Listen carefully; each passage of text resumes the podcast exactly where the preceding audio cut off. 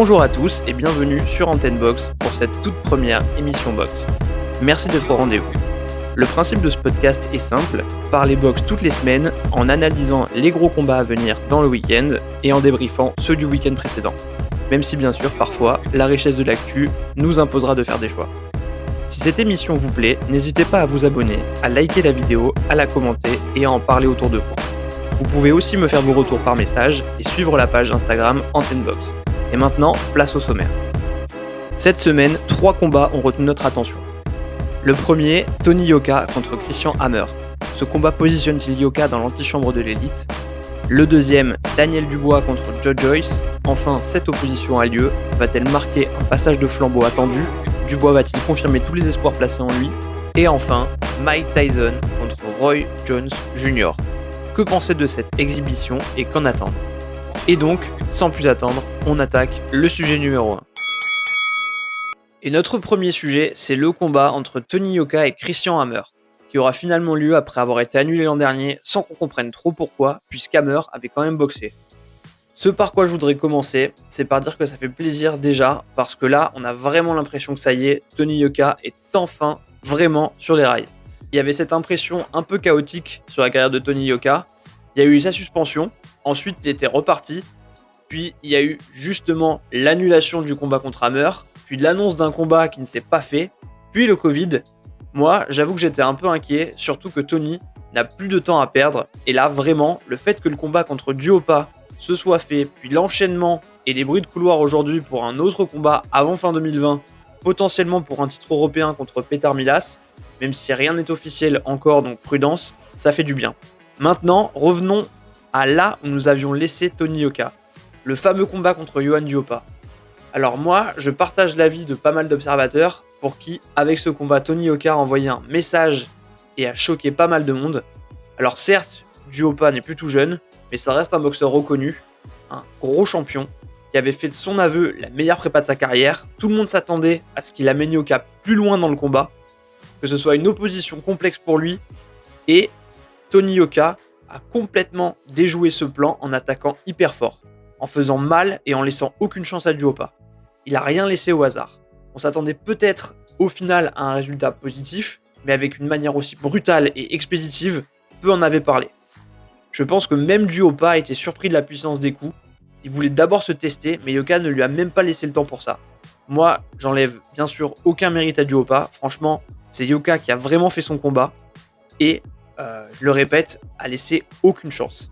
Il a fait le boulot, et je le dis avec autant plus de sérieux que j'ai vraiment un immense respect pour Duopa. J'étais triste pour lui, même si cette défaite n'enlève rien à sa carrière et au combattant qu'il est. Et en plus, ce qui est cool pour lui, c'est qu'il a pu mesurer ce soir-là l'amour et le soutien du public.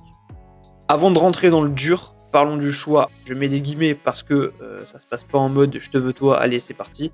Il faut composer avec divers intérêts. Pas mal de gens attendaient du coup suite à ce qui s'est passé à la fin du combat contre Duopa, un Yoka tronché. De mon point de vue, même si je comprends que Yoka ne le fasse pas, ça n'aurait pas été inutile non plus. Je m'explique. Non, sportivement, Yoka n'a rien à y gagner. Comme je le disais, il a perdu du temps, donc il a plus intérêt à se projeter vite vers des combats susceptibles de lui donner une chance mondiale rapidement, ou au moins de le faire monter dans les classements. Mais je pense aussi que ce combat aurait pu lui permettre d'achever de faire le vide en France pour terminer de fédérer autour de lui, comme l'effet qu'a pu avoir un Soro Vitu, qui sportivement n'était pas forcément intéressant pour Soro. Après, je comprends totalement le choix de Yoka, je donne juste mon sentiment parce que je pense que ce combat, si Yoka l'avait gagné, ça lui aurait permis de s'imposer comme le champion français incontesté et incontestable des poids lourds. Mais bon, sans être dans les négos et savoir pourquoi ça n'a jamais été au bout, je pense que là, vraiment, le train est passé. Yoka doit se projeter. Et si dans 2-3 combats, il affronte et bat une pointure mondiale, on ne parlera plus jamais de cet acte manqué entre Yoka et Tronchet. Allez, il est temps d'aborder le cœur du sujet, Christian Hammer. Hammer, c'est un boxeur allemand d'origine roumaine de 33 ans. Il n'est donc pas non plus vieux par rapport à ce que son palmarès pourrait laisser penser. Il est 37e mondial, il a un bilan de 31 combats pour 25 victoires, 15 KO et 6 défaites. C'est un boxeur d'expérience qui a aussi battu Wallish, que Tony Yoka a mis KO, et qui s'est surtout mesuré à pas mal de boxeurs du top mondial. Fury en 2015, avant qu'il rencontre Klitschko, contre qui il abandonne au 8 round, mais franchement, allez voir ce combat, Fury est juste impressionnant. Il a rencontré Povetkin en 2017 chez lui en Russie, avant qu'il n'affronte Joshua, et il perd au point. Et il a aussi rencontré Ortiz en 2019. Là aussi, il perd au point. On rappelle qu'Ortiz a tenu tête juste après à Wilder, avant de prendre un KO venu de l'espace comme seul Wilder sait les mettre. Qu'est-ce que ça nous apprend euh, ces combats contre les top mondiaux C'est que c'est un boxeur vraiment courageux, un dur au mal qui s'est encaissé. Oui, il a perdu contre ses gros noms, mais il a su montrer une belle résistance. Ce qui est intéressant, c'est que vu à quoi a résisté Hammer, si Yoka le couche, on ne pourra plus faire les fines bouches et ça permettra aussi d'avoir un référentiel commun entre Yoka et ses autres boxeurs. Sur le style, il a les mains hautes, il fait un peu penser à du Duopa, il chasse beaucoup avec son bras avant. Il est par contre, je trouve, un peu statique. Il n'hésite pas à avancer, notamment contre Fury, et surtout, il a du répondant. Il se laisse pas faire. Au début de son combat contre Ortiz, par exemple, il prend une grosse rafale, on le voit tituber deux secondes, mais il repart direct au combat. Contre Povetkin, je trouve qu'il n'a pas proposé énormément, mais il a vraiment su encaisser. Sur les clés du combat, un élément que je trouve intéressant, c'est que lors de ses combats contre ses top boxeurs, il avait des adversaires qui envoyaient en général de petites rafales de coups, des séries. Povetkin, lui, travaillant 2-3 touches puissantes. Fury s'est un peu amusé. Et Ortiz, lui, a envoyé quelques rafales. Et c'est peut-être ça qui lui a permis d'aller au bout. Mais la particularité et une des forces de Yoka, c'est d'être capable de fixer avec son bras avant avant de bloquer son adversaire dans un coin et de l'allumer derrière avec des combinaisons puissantes avec son bras arrière. Et je pense que ça, ça pourrait faire tomber Hammer. En plus, Yoka ne sait pas que fixer avec son jab, il l'envoie aussi fort pour percer la garde de son adversaire.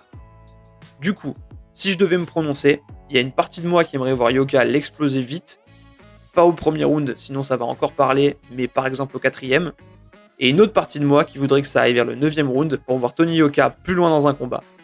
En tout cas, une chose est sûre, moi je veux un KO.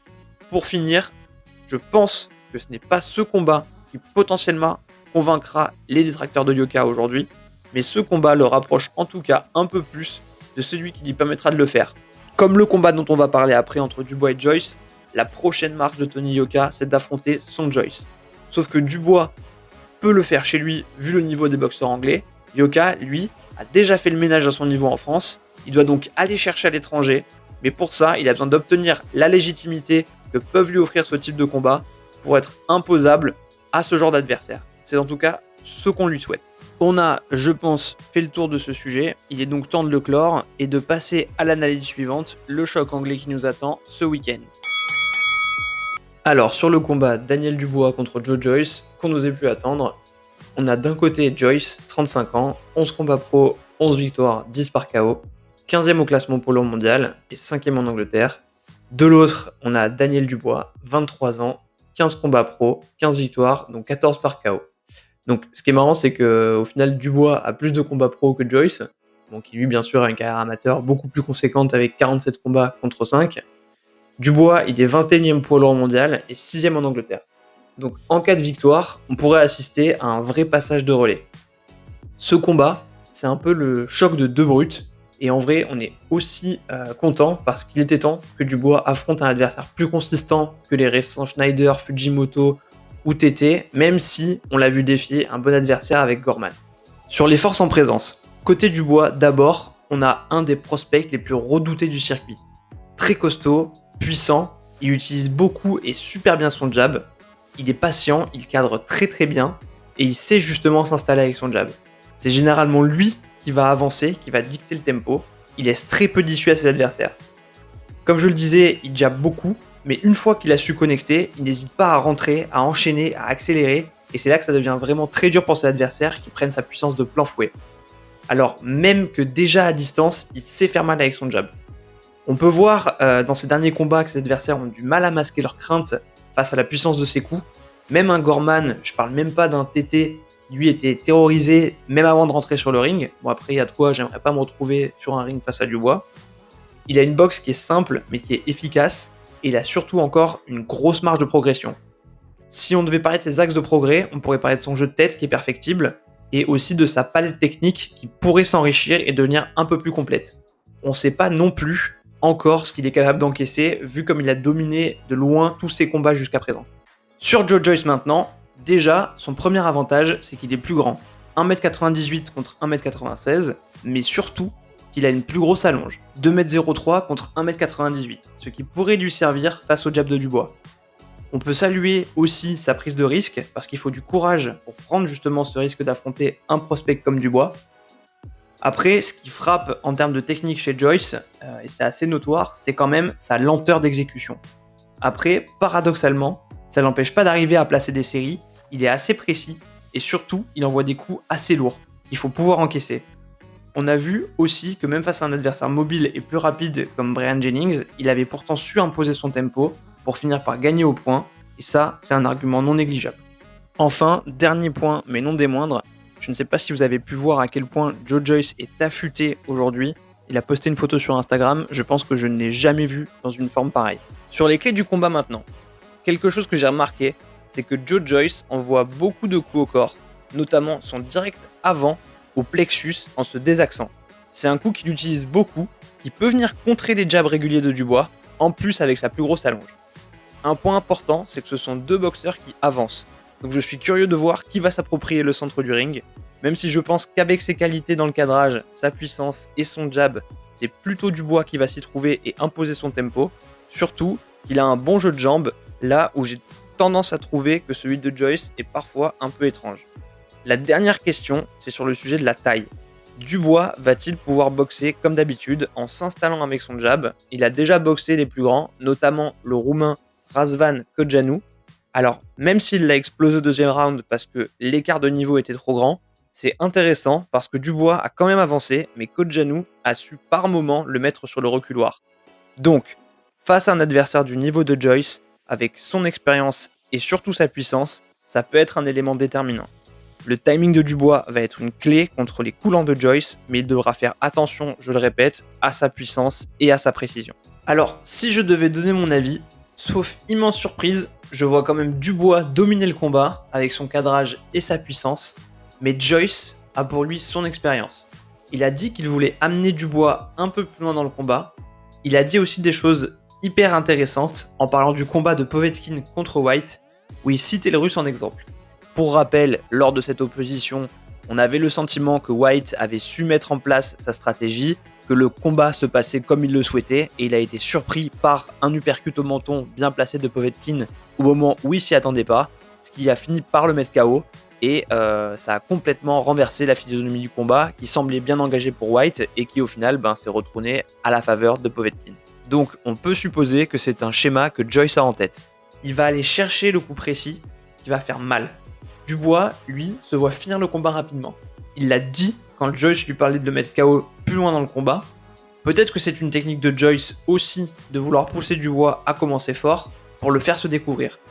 Le seul combat que Dubois n'a pas fini par KO d'ailleurs, contre Kevin Johnson, qui est aussi un boxeur plus grand, comme on en parlait tout à l'heure, il avait commencé fort et il avait peut-être perdu un peu de.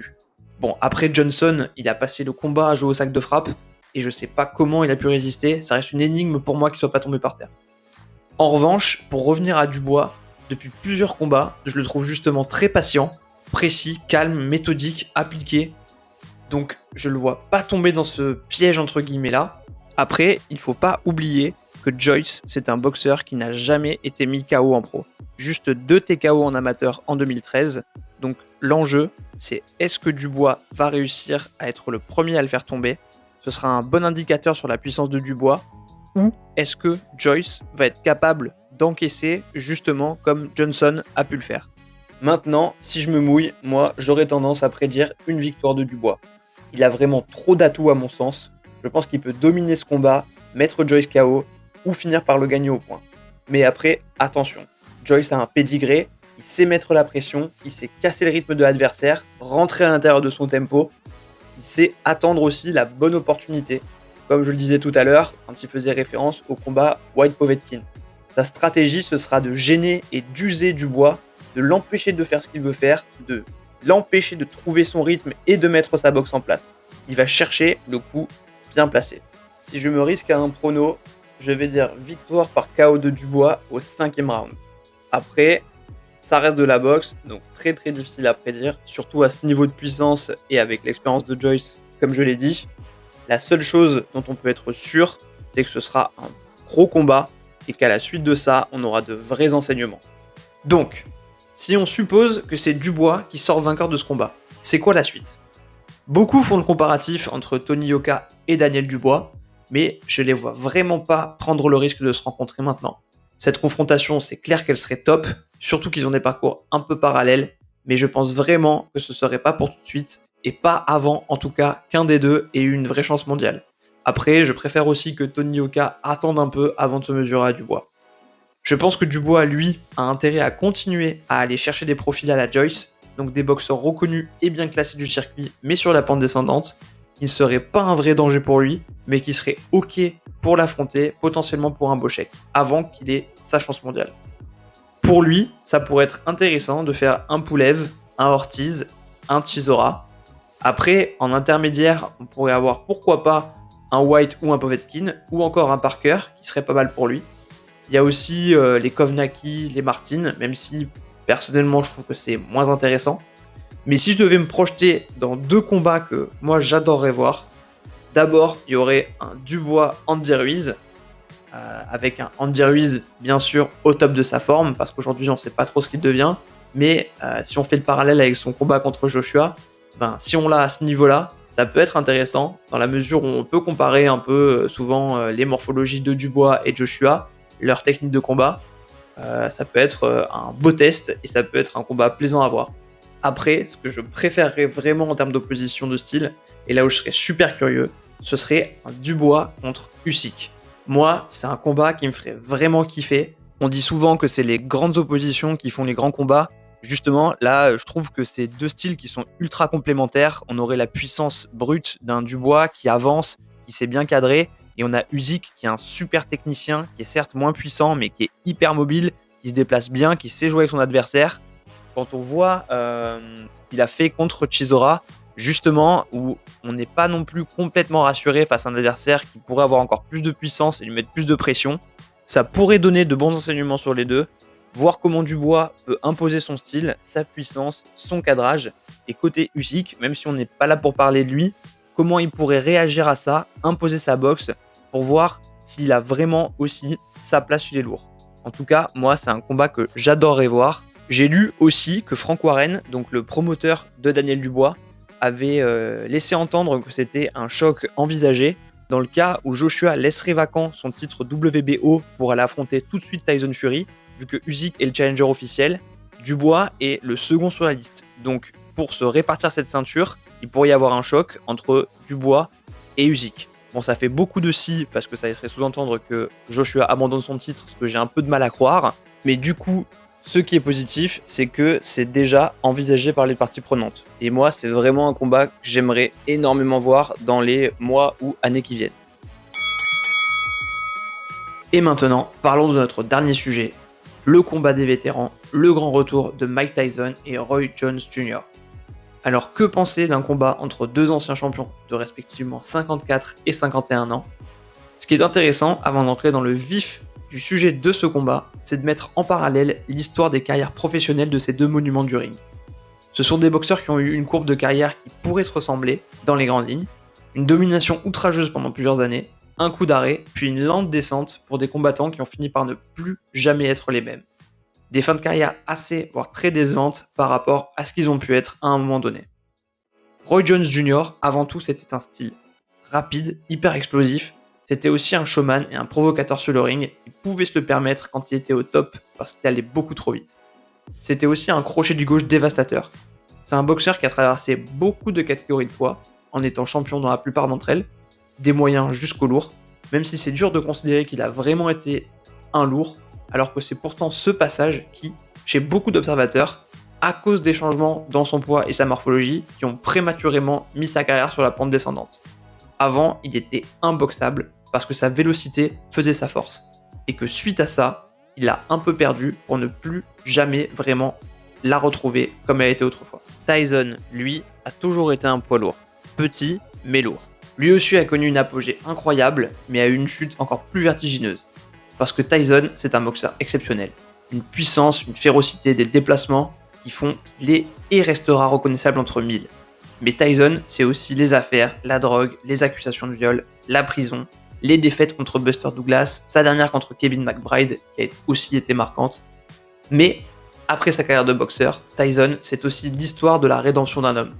il y a une mythologie autour de Mike Tyson qui fait que pour moi, dans ce futur combat, on retrouve un ancien boxeur de génie, Roy Jones Jr., contre un ancien boxeur de légende, avec une aura qui dépasse la boxe. Alors, est-ce que c'est un combat qui mérite d'exister? Si on raisonne de façon pragmatique, la réponse est non. Ils ont beau faire monter la sauce dans leur conférence de presse, quand Tyson dit qu'il sent revenir la personne qu'il a cherché à fuir après sa carrière de boxeur, qui est le combattant qui sommeille en lui, il est dans la promo de son combat. Pareil pour les vidéos qu'on a vues circuler. Oui, c'est impressionnant pour des mecs de leur âge, ça donne des frissons parce que ça nous remet des images en tête, on revoit les déplacements de Tyson, l'impression de vitesse de Jones, et ça nous met des étoiles dans les yeux. Mais c'est une chose de le faire sur des pattes d'ours et des raquettes, c'en est une autre de le faire sur un ring pendant 8 fois 2 minutes, en prenant des coups. Après, attention, moi, même aujourd'hui, sur le ring avec un des deux, j'y vais pas. Mais, une fois qu'on a dit ça, si on veut se faire l'avocat du diable et voir le projet avec un peu plus de hauteur, on peut quand même se dire que ça reste des combattants, avec leur ego et qui viendront pas pour perdre. Donc, je les imagine quand même se donner. Ils sont en plus vraiment affûtés comme jamais, donc difficile de se dire qu'ils soient donné autant de mal pour juste faire de la figuration. Surtout, comme je le disais, l'aura de Mike Tyson, elle, reste intacte. Et je pense qu'une fois qu'on les verra sur le ring, la nostalgie peut opérer et nous embarquer dans ce combat. Ça ne sera sûrement pas un grand combat, mais s'il joue le jeu, ça peut quand même nous filer quelques émotions. Dans une interview, Asloum disait d'abord qu'il trouvait que c'était sans intérêt, avant de lâcher quand même, je regarderai leur exhibition comme un con. C'est un peu ce sentiment qu'on aura tous, je pense, de dire qu'on est con d'y croire, qu'on est con de regarder, mais qu'on a quand même envie d'être là et de le voir. Pour finir sur ce sujet, et ce qui est de l'opposition pure, si on prend le parti de l'imaginer comme un vrai combat. Je pense que ce qui pourrait nuire à Jones, c'est que ce qui faisait sa force, c'était son explosivité et sa vitesse, qui aujourd'hui sont redevenues communes. Alors que je pense que le punch de Tyson, même si évidemment amoindri, lui n'a pas disparu. Là où pour Jones c'était sa vitesse qui lui donnait de la puissance, chez Tyson on pourrait presque dire que c'était sa puissance qui lui donnait de la vitesse. On avait l'impression d'un bloc de force brute qui bougeait comme un tout. Donc, je pense que Mike Tyson peut nous refaire passer quelques petits frissons. Après, côté Roy Jones, je m'attends pas à grand chose. Sauf si Tyson le laisse bosser pour le plaisir de l'exhibition. Et je pense que c'est ce qui peut se passer. Tout ce que j'espère, c'est qu'il n'y aura pas d'accident, mais dans l'absolu, je ne vois pas un combat de ce type entre des boxeurs de 50 ans aller au chaos. Le format du combat me semble aussi suffisamment court pour qu'on puisse éviter une bouillie entre deux vieux boxeurs fatigués qui casserait un peu le mythe et ferait de la peine à tout le monde. Là, je pense qu'ils vont savoir gérer le timing et nous proposer un beau spectacle. Et donc, au final, on espère juste une belle exhibition, quelques petits frissons et euh, prendre ce combat-là, comme je l'ai dit, un spectacle sympa à aller regarder qui nous rappellerait de bons souvenirs.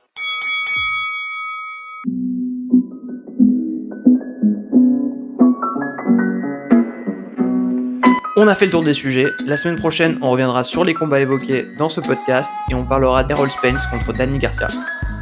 Voilà, c'est la fin de cette émission. Merci de l'avoir suivi. Comme je le disais en introduction, si ce podcast vous a plu, n'hésitez pas à vous abonner à la chaîne, à mettre un like, à commenter et à en parler autour de vous. Ça nous aiderait énormément. Suivez-nous aussi sur Instagram, sur notre compte Antennebox. Je prendrai avec plaisir tous vos retours. Maintenant, il ne me reste plus qu'à vous dire bonne fin de semaine et à la semaine prochaine sur Antenne Box.